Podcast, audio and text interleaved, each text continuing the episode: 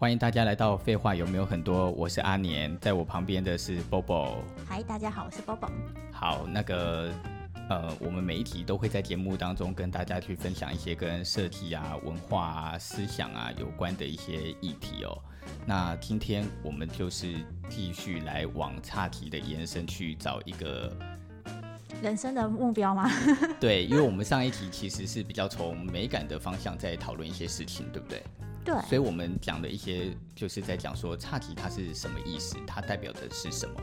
但是我们其实，在最后的时候，我有讲到，我说我觉得，呃，这个定义它其实不单单只是在讲一件关于美感的事。嗯，呃，在日本的美学里面，他在谈的很多的事情，其实除却掉美感，它常常都跟生命有关。人生的领悟，对，那跟生命有关，它就会有呃跟时间相关的感觉。所以，例如上次我们就在讲到说，日本人他的神道教里，每一个物件几乎都是一种神。那所以他们会去感叹这个万物世界的消失啊。他在感叹这些东西的时候，他就会去思考说啊，为什么这一朵叶子它会凋零，这一朵花为什么会凋零？而你看花从开了之后的美丽，含苞待放还没盛开的时候，你在等待它开；到了它开放了之后的美丽，然后再从这个美丽的过程中凋零了下来的那一朵残花，呃，日本人、东方人、日本人，他们就比较容易会从这里面去领悟到一些人生感受上的体悟。但是，除却掉感受上的体悟，他也会去感觉到这件事情的美丽。所以，他是从一个从呃形态上到思想上到时间上到整个生命的 nature，对，它都是共同存在的一个时间。我就想，我觉得这个东西它的有趣是，它跟一个西方的概念是很不一样的。西方概念是在东方。看事情的时候，他会将这些东西去跟思想、生命这些所有的东西做连接。你看，我们在读西方的建筑史跟艺术史，有这样的事件吗？很少，好像真的蛮少的。我刚刚突然内心搜寻了一下，哦，例如说，例如我们在讲差题的空间，差题的空间或者是音译的空间的本身，它就会牵扯到呃跟光影、光线的时间，这些时间会让。空间去产生一个氛围，这个氛围有的因为呃阴影的感受而让你感受到忧郁，有的时候因为光影的变化而让你感受到温暖。你看哦，它并不是仅仅只是在单一讲一个形态而已。嗯。可是我们如果看的是西方的建筑史或艺术史，他们在讲后现代主义，他们是在讲现代主义，这些东西事实上是无关于氛围或情绪的。真的假的？那这样路易斯康呢？他们在讲的是，他们在讲的是，呃，语汇，语汇。所以在路易斯康也好，嗯，呃，或者是我们讲的近现代主义的那些大师莱特什么什么，他们并不是没有讲到自然，嗯，他们讲到光影了，嗯，他们也讲到水，他们也讲到声音的流动，他们有没有提到五感？好像有，可是他们提的方法是针对于啊。因为光线进来的柔和，所以会使空间感受到什么样子的氛围，但是它并不是把这件事情跟情感接在一起的，哦，不太一样，嗯，有点微妙哦，请大家稍微去体会一下啊，稍微去体会一下，嗯，好，所以你就会发现在。呃，我们刚我们上一集讲到千利休，他在讲说这些物件，这些物件可能破碎了，或者是怎么样，它的这些所有的残缺，它都会产生出美，甚或是一个枯叶，这个枯叶是带有生命的，所以它，但是它枯了之后，这个树叶的上面的本身自然的纹理，可能因此经过时间而跑出来，它也是一个美，但是它同时存在着生命的什么无常。你是接受这个想法的吗？我完全接受，完全接受。所以为什么我我为什么对这件事觉得是很厉害的？举例说明，安藤忠雄，嗯、安藤忠雄在做水之教堂的时候，我觉得他就是有把这个概念放进到他的建筑里。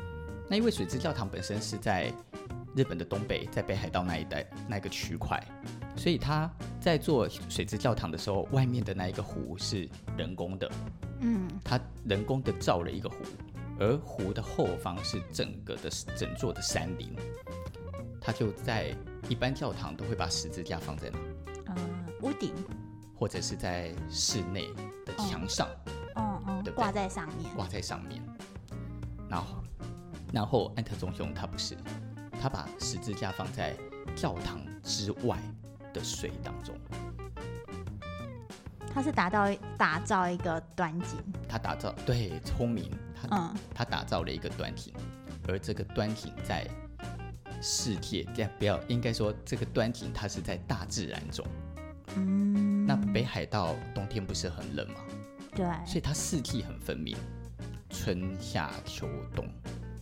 你就会看见，随着完全四季的不同变化，那一只十字架，它就像是一个人一样。哦，这是你的那个发现，还是真的就这样？这是我的感觉，这是我的感觉啦，蛮、嗯、有道理的。你就真的看到春天的时候，这一只十字架是在一个春光明媚，后面有花这样子的一个状态底下。夏天的时候，后面的山整个都变成了一片的绿；秋天的时候，后面的山整个都枯萎了。到了冬天的时候，所有的雪，然后十字架上披着白雪，你不觉得很有人生哲理吗？有啊，这个人生哲理不是形式，这个哲理它是利用形式而把它转换成为了氛围，再去让你感感触到人生。嗯。嗯，这跟我们去什么？这跟我们去到西方的教堂，看到很多彩绘玻璃映照光线进来，到空间里感受神圣，嗯、那叫感受神圣。嗯，感受到神圣，不会感受到人生。哦，可以理解。我觉得这是差异哦，因为我去欧洲去跑了那么多教堂，我到了每一个教堂都觉得好美，好有神圣感，我感觉到。宗教的力量，我感觉到我的渺小，可是我不会因此而体悟到我的人生，就是一个闪闪发光的东西照耀着你这样子的感觉。我不知道可不可以这样形容：庄严肃穆、肃静一切的，你认为人类的最渺小，在西方的教堂里，你都可以感触得到，你却不是感触到人生，你也不会感触到时间，嗯、你反而觉得一切的时间在那个教堂里是静止。但是到了东方不东方的很多的寺庙也好，或者是我们刚刚讲的安藤忠雄所做的教堂也好，甚或是我们上次讲到他们所建构的茶室也好，嗯，在日本的美学里，他们从来不会去避讳使用当下的这些材质，经历了饱受风霜而能够呈现的更更有别于一番风味的美。这个就是无常。我在想，不知道近年来这些像日本或是东方的思想，会不会影响到西方的那些人的一些手法？事实上，已经影响了，已经影响了。其实，扁平化的世界里，嗯，就是所有的美学标准以及所有的思维，嗯，它就是一个共同性的相互产生的影响。嗯，无印良品这个品牌当初在。三四十年前在日本发展的时候，它其实它本身也就是秉持着一点点这种东方美学的概念在看这件事，所以它让所有的材料都用回归到最根本嘛，木头的碗，嗯，白色的瓷器之类的。好，这些东西随着使用的时间的微小改变，就会让这些东西产生它自己的样貌。那你看无印良品它有没有卖到西方去？有，他到西方也卖得很好，虽然这两三年他们的策略很有问题，以至于倒了，我倒了很多。这个以后我们可以再找商业空间的逻辑讨论。因为我以前在十几二十年前，我是非常喜欢无印良品这个品牌的。可是我们不得不不讲，到了近一两年，你你有在买无印良品吗？没有，我觉得 CP 值很低。对，这就是现在的问题了。第二，他让你去呃加入会员。可是你你会发现加入无印良品的会员是是一个无效会员，对，你加的任何那些提的任何的点，对你的人生完全没帮助，对你在无印良品买东西也从来都没帮助。这是所有各个品牌里的会员最没有用的会员。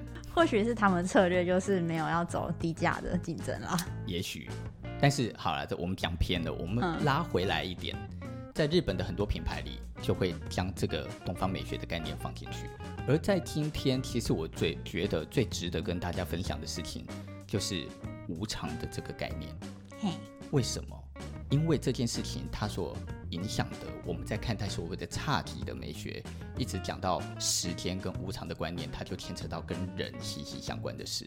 嗯，我们怎么去定义在我们的人生里是不是叫做美的或美好的？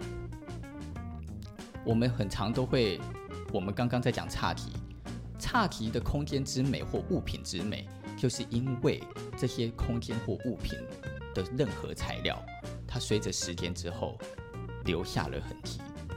这些痕迹可能是天然的，嗯，自然时间的改变，它也可能是人为的。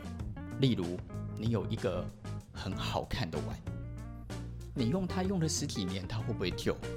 会啊，会有一天它破了，那那就 那就只好换新的喽，是不是？我们的想法就是这样，嗯，日本人却不是这样，嗯嗯嗯，日本人就将这些破掉的碗，他认为他已经有了生命了，他破掉了，我为了他而感叹，我将它收集这些碎片收集起来，将它重新粘回去，然后他们用的是什么？他们用黄金把它粘回。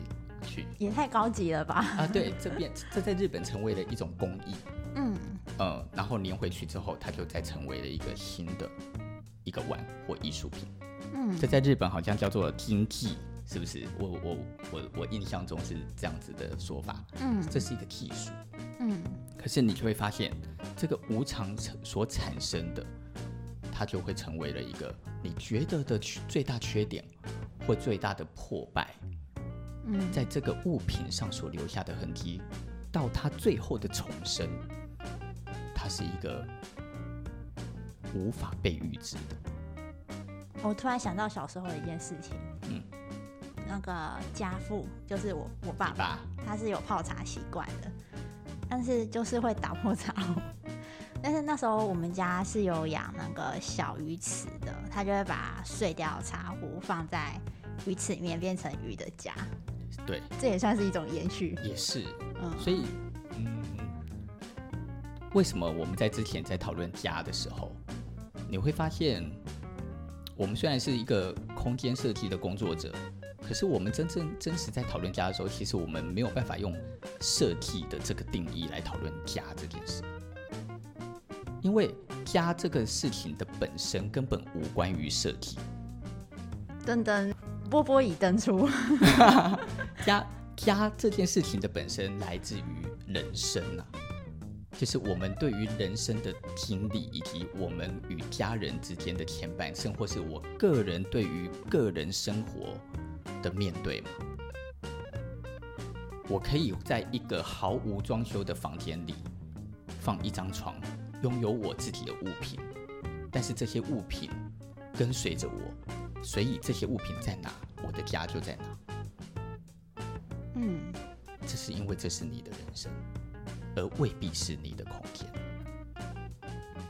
室内设计师可以协助人去产生的，只是因为你有了这些人生，我协助你找寻最适合你的这些材料，将它建筑或建构出一个适合你生活方式的地方。将你生活里的所有物件放进去，拼凑在一起，让你的家可以继续，然后继续延续，继续产出你的人生。可是你的人生会不会改变呢？会，因为你的人生会在紧接续的所有时间里不停的改变。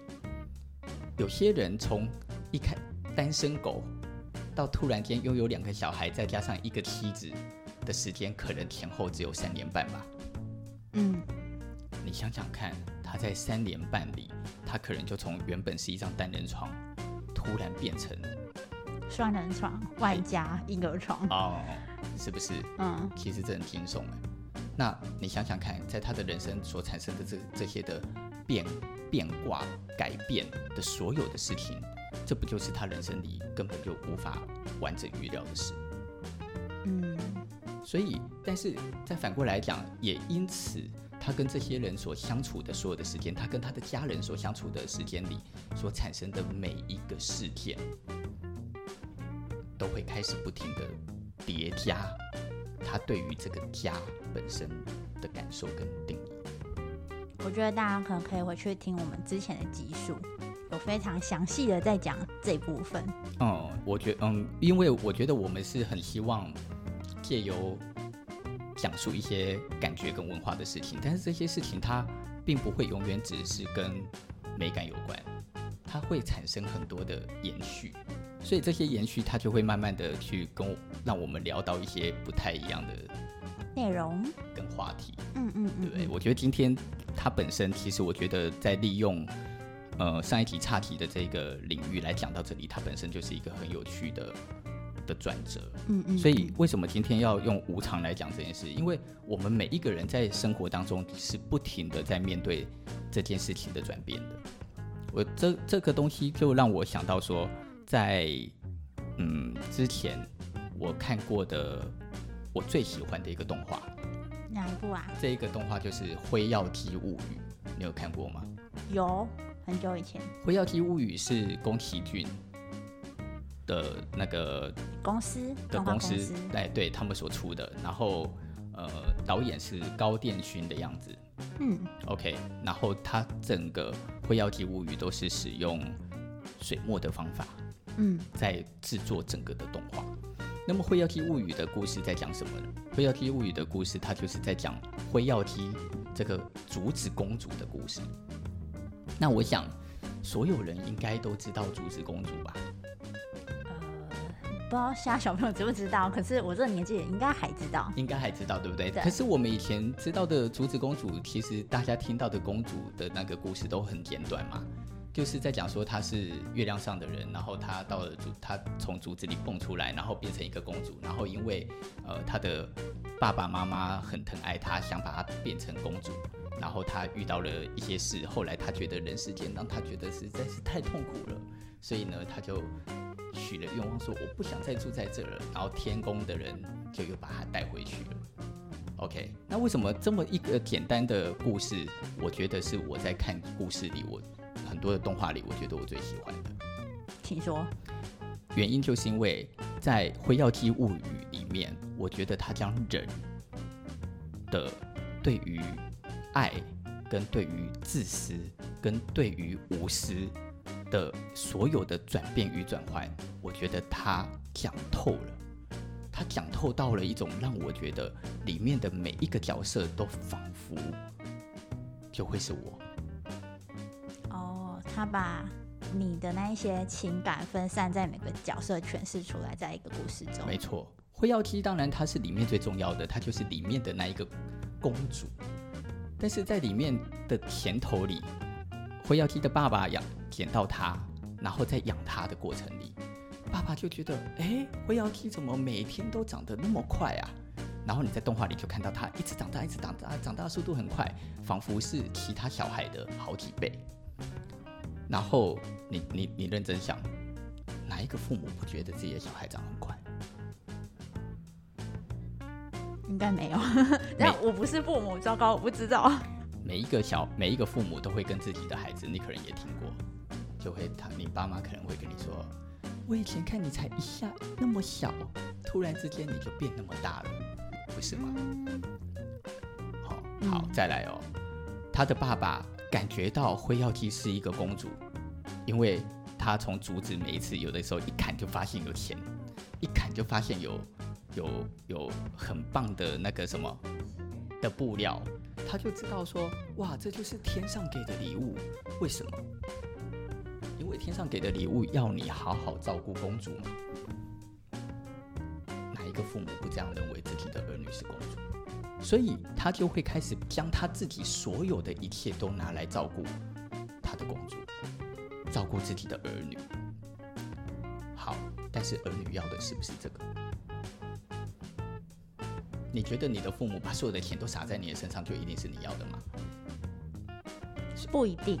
所以在这个时候就会出现我们的现代人，从古代到现在，所有人都会遭遇的事情，也就是你所认为的快乐，跟你父母认为他希望你所得的快乐，很多时候是不同的。嗯，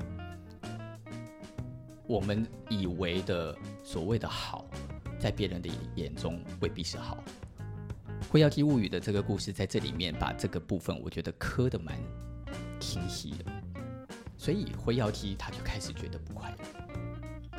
那他不觉得不快乐的时候，我还记得我在电影院听到所有的人都在骂那个爸爸，都在说他好自私哦。我看完电影了，还有那个爸爸干了什么事啊？那个爸爸就是就是强迫他要变成公主，所以他盖了一个皇宫，哦、然后把辉耀姬养在里面，不让他出去，然后把他带到、嗯、呃距离皇宫最近的地方，他们就因为他们很有钱了，嗯、然后就让他住在里面，然后希望最有钱的皇宫贵族来娶自己的女儿。因为他认为，当他可以把灰妖姬嫁出去给皇宫贵族的时候，他就是将他的女儿送给了最能够给予幸福的人的身边。嗯，是吗？灰耀姬怎么想？辉耀姬想的是，因为灰耀姬在以前的山上有一个喜欢的男生，他想的是，我希望在山上生活啊，我不在乎穿得很旧，我也不在乎穿得很破啊，我只需要的是你们爱我，我可以跟我爱的人在一起。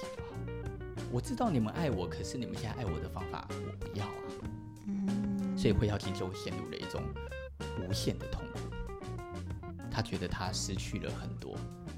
好，紧接着在这里面就又出现了另外一个所谓的贪婪，也就是所有的人，皇宫贵族都听说辉耀姬是一个大美女。嗯，所以皇宫贵族们就觉得，天哪，辉耀姬那么美，我一定要娶到她。问题来了。他们见过辉耀姬吗？没有。所以皇宫贵族们就开始每一个人都要去辉耀姬的家，想要见辉耀姬一面，想要娶她。没见过他，但是却对他承诺了一大堆莫须有的承诺，例如承诺说我要去拔山上的什么什么东西的花给你，或者是有人就说我要去拿什么某某东西的什么什么。跟蛋一样的什么？我现在有点忘了哦，sorry。给你，然后有人就说我要去南海出海去拿什么什么最什么样的东西给你。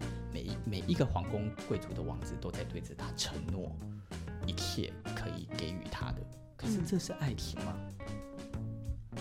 对现代人来说好难说。可是。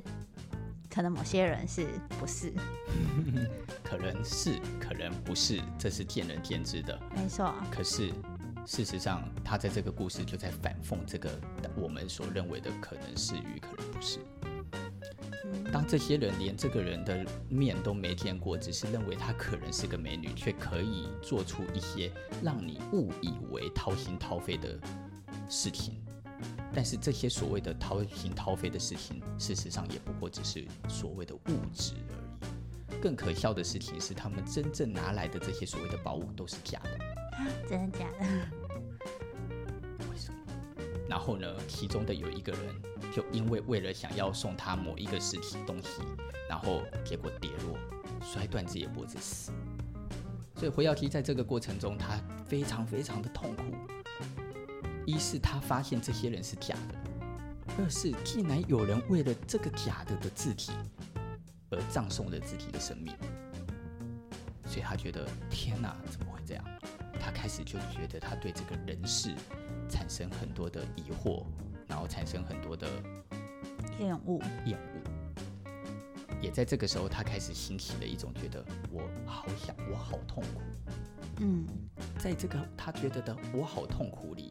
他的父母还没有办法完全的认知出这件事哦，那所以后来的一个压垮他的最后一个线，就是皇帝跑来找他，就是那个时候日本的皇帝跑来找他，然后就要侵犯他，嗯，然后突然之间，他因为太厌恶了，他心里就觉得我想离开这，这个愿望就传到天听，对。他突然他的神力就出现了，他就可以瞬间移动，他就闪闪掉了皇帝。皇帝说：“没有任何的女人会不想让我抱啊。”那问题也来了，这些都愿意让你抱的女人，为的是谁呀？为的又是什么？会要提问的又是什么？所以会要提不要嘛？那会要提不要了，他就觉得他就许了这个愿之后，哇，无法回头。隔天，天庭的人就要来接他，接他。但是他在这个过程里，他就后悔啦。为什么？因为他就感悟到，他开始就领悟到一些事。他领悟到什么？他领悟到我们的人生里呀、啊，我之所以感受到我是快乐的，其实就是因为有痛苦的存在。嗯，我在这个世界里，我面对着我的父亲，如果不是因为我的父亲对待我的某些事让我憎恨他，可是反过来，我也不会因此而知道原来他那么爱我。所以他到后来，他事实上他就又有点反悔，他又有点不想回回去，因为他突然就发现他理解人世的美是什么。事实上，我们今天很难把这个东西讲完。我觉得他的一生好痛苦。你有没有觉得这一部推荐哪类的族群可以看一下？哪类的族群呢？对啊，像是小朋友适合吗？还是什么阶段的人，或是遇到什么事情的人，可以去看一下这一部？老实说，我觉得只要你成年了都可以看，成年都可以看。我我觉得在你没有可能国小或国中看的话，不见得会看得懂，懵懵懂懂的。你只会看完觉得是个动画片，嗯，而且你甚至会觉得它是一个闷的动画片。嗯。可是各位如果听了我所讲的内容，可能。我给了蛮多提示了，所以你在，所以你再去看的时候，你可能会在这里面感受到一些细节。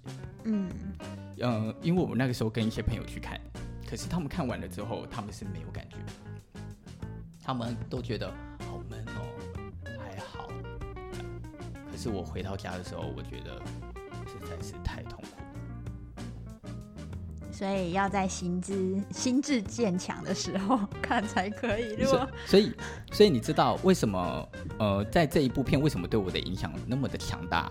是因为我觉得在这一部片里面，他的的的确确的运用了一种人生无常的定义，然后来讲述一个故事。而他也在这一个里面，他让你感觉到，就算你是一个好人，你也有可能因为任何一个决定。成为一个坏人，可是你也许不是真的坏，你也许是一个坏人，但是你也有可能是因为内心里的一个转折，你就可以又可以成为了另外一种人。一样的，在我们的人生里面，人跟人之间的所有的相处，因为这些时间所累加或累积，然后以及你在生命当中有些不可变或可变的因素，而让你在生命中一直不停的生活里产生转变。这些转变，当下你以为的痛苦，它也很有可能成为你日后发现你很快乐的原因。嗯嗯，你当下以为我现在好爽好快乐的事情，当然它也可能就成为了你日后痛苦的原因。也就是在这个世界里，所有的事件它都是一体的，有因有果，你没有对比，你就无法感受。这个无法对比就无法感受，它就连接到了我们事实上在看差题的这个美感当中的一种一种观念，嗯，也就是任何的事件都在变，你以为是坏的，它未必叫坏；你以为是好的，它也许只是刚开始。那你怎么定义好与坏？你怎么看待这两个字？所以我觉得这两个字它本身很深奥，它本身是一个非常有很有哲理、很简单、很好懂。但是我们如果要认真讨论它，我们可以讨论好多从不同的面向来讲这件事情。嗯，我这边哎，上一次录音的时候，我一直记得我以前有看过一部电影，但是我想不起来它的名字，然后我去找了它。他就是在讲茶道这件事情。嗯，那一出是日本电影，叫做《日日是好日》。哦，有没有看过？我看过。那部我觉得大家可以去看看。它里面就是在讲呃两个女生呃学茶道，对。对不对？对对对。然后是那个什么？跟那个一个婆婆，她已经她已经去做骨了，现实中已经做骨了。是。呃，她呃那一个做骨的婆婆，她之前就是演那个《小偷家族》里面的阿嬷。嗯嗯，然后她也出了很多本书哦，都是跟人生哲理很有关系的书。嗯嗯嗯，它里面就是在讲述这个茶道的细节，讲述的非常的清楚，对不对？嗯。然后再讲说你为什么要体悟这件事。嗯，也是有牵扯到人生这样。那你有看完吗？我看完啊。那你看完，你要讲一下你的感感觉跟感想吗？就是也是有种，我怎么讲哎，有点空虚，可是有点那种空的感觉，你知道吗？那你可以。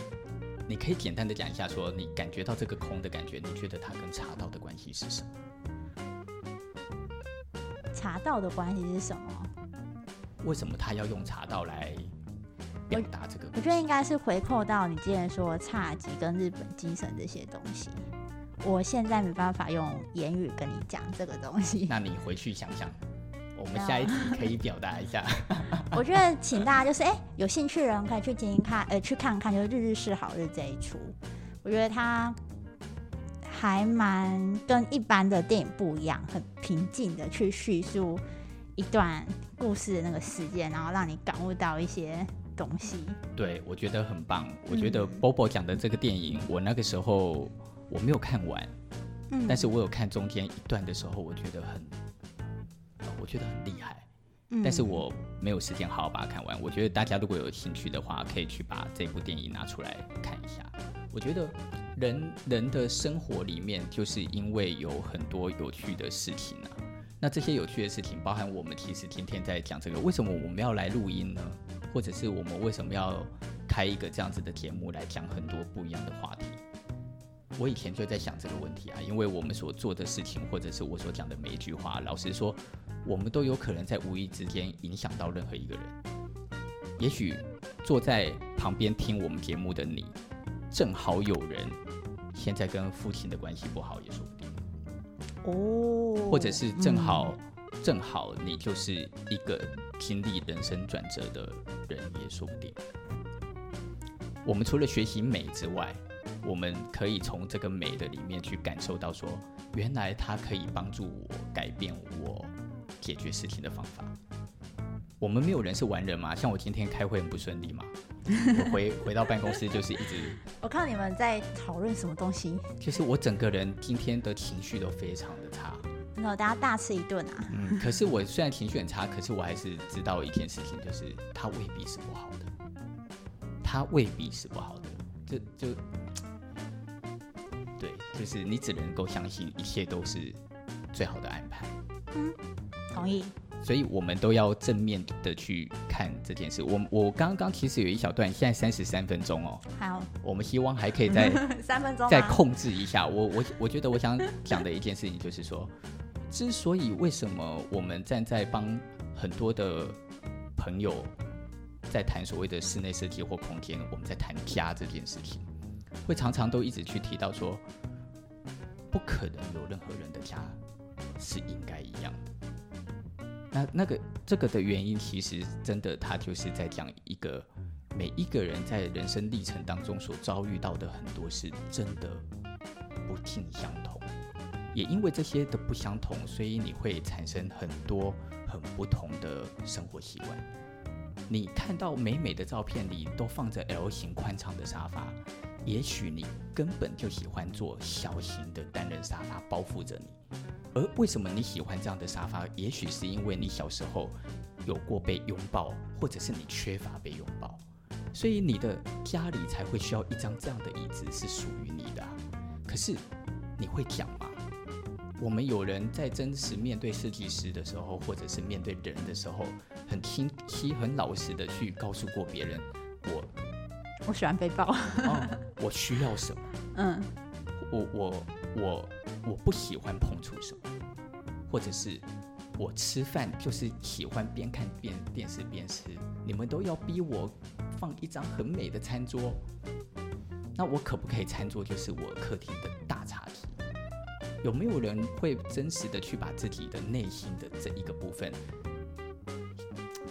端详一次？你就会发现，可能你认真的端详完这件事之后，你不需要设计师了。这是一个可能，我当然还是觉得大家还是需要设计师。我想说，哎、欸，这样好吗？这样好吗？我们我们家另外一个老板可以吗？会崩掉，他会崩溃。但是，但是如果你品试完了之后，你更可以因此而更理解自己需要的是什么。你想，我们到底何苦一定要去看一堆别人家的样子长什么来告诉设计师说，我想跟他一样，因为不会一样啊。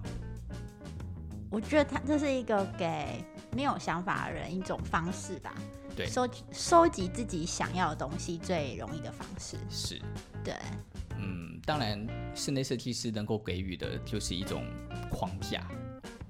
那这这个框架跟这些机能，它能够帮助的就是，如果我的框架跟机能可以符合你的需求，它就可以解决你生活上的问题。可是它最终它可能不能解决你心理上的问题。它如果要能解决你心理上的问题，就必须要你可以跟我们真实的去讨论你。这个时候，它就会产生可以解决心理上问题的方法。当然，我不是神哦，是设计师都不是神。设计师并不是说哦，我因此我就可以做了一个住宅案，让你忧郁症就没了，没有这种事。可是，它可以让你更感觉到那是属于你的。那来个。say bye bye 的 结尾吧。好啊，呃，谢谢各位收听今天的废话有没有很多？那我们非常希望大家可以把一些自己的想法或感想啊，都可以留给我们，可以到我们的粉丝页来加入我们的粉丝页按个赞。那有任何的问题，如果我们有看到，我们就会在找不一样的题目的时候去回应我们所看见的这些问题。这样子，谢谢。啊那大家下期见喽，拜拜，拜拜。